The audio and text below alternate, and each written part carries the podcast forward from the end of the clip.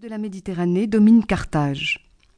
Polybe la décrit comme la ville la plus riche du monde, ce qu'elle demeura jusqu'à l'époque de sa destruction en 146. Fondée sur l'agriculture et l'arboriculture, sa vitalité économique était due surtout au commerce maritime ainsi qu'à une hégémonie sur toute la Méditerranée occidentale. Les Carthaginois étaient en effet présents au sud de l'Espagne, dans toutes les îles, Sicile, Sardaigne, Baléares, Malte, et contrôlaient un vaste territoire africain. Les ports de la Grande Syrte, les petits Smagna, Sabrata, de nombreux comptoirs le long des côtes africaines, mais aussi la majeure partie des terres fertiles de l'actuelle Tunisie, les sols rentables du Sahel, les grandes plaines, le Cap Bon. Ce dynamisme bénéficiait en retour aux régions sous contrôle punique. Des fouilles entreprises à Kerkouan ou Dar es Safi ont révélé les splendeurs d'une ville ancienne, véritable Pompéi africaine. En ce début du IIIe siècle, la cité connaît, semble-t-il, des transformations politiques majeures. Son régime, dont Aristote avait loué jadis le caractère équilibré, un mélange de démocratie avec son assemblée du peuple, d'aristocratie avec son sénat, de monarchie avec ses magistrats supérieurs, les suffètes. Ce régime donc s'infléchit peu à peu vers une forme plus démocratique, sous l'influence de la famille des Barca. Hamilcar, puis plus tard Hannibal, en conflit avec la grande famille des Anonides qui règne depuis le IVe siècle. On ne peut pas déterminer précisément l'ampleur de cette révolution. Tout au plus peut-on, avec les sources, souligner la réalité du pouvoir populaire dans cette cité punique.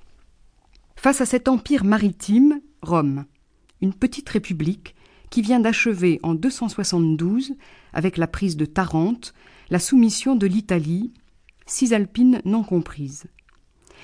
Dans la péninsule qui forme une mosaïque de peuples, de cultures, de langues, l'étrusque, le grec, le latin, l'osque, le vénète, le celte, etc., coexistent dès lors deux statuts différents.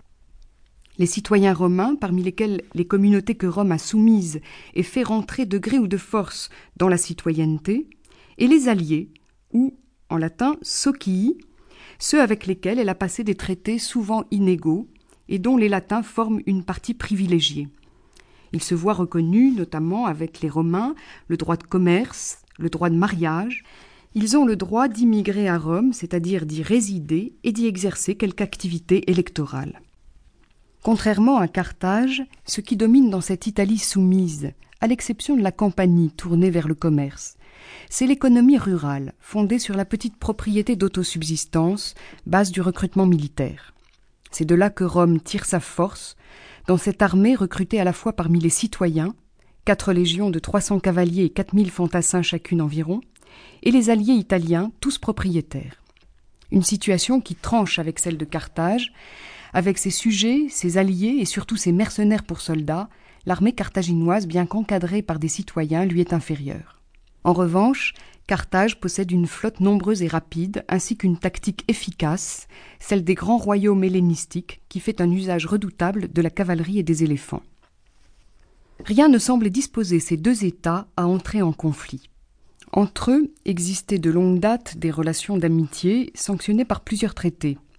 En 508, en 348, en 306.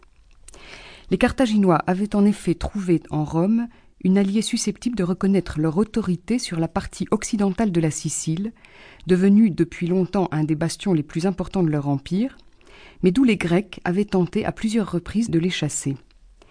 À la fin du IVe siècle, dix ans avaient été nécessaires pour obliger le tyran Agathocle de Syracuse, qui porta la guerre jusqu'à Carthage, à reconnaître officiellement la présence carthaginoise dans l'ouest de la Sicile.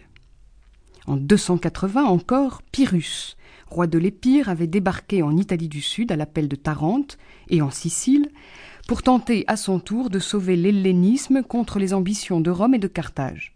Ces deux puissances avaient alors conclu un nouveau traité et deux ans plus tard, l'invasion était refoulée. Or, en 264, les Romains passent en Sicile pour secourir les gens de Messine, déclenchant un conflit d'une ampleur exceptionnelle avec Carthage, ce qu'on a appelé la guerre romano-punique, du nom latin poénie, par lequel les Romains désignaient leurs rivaux. Ce conflit qui donne à Rome l'occasion de sortir de l'Italie ouvre une période d'hostilité et de menaces réciproques.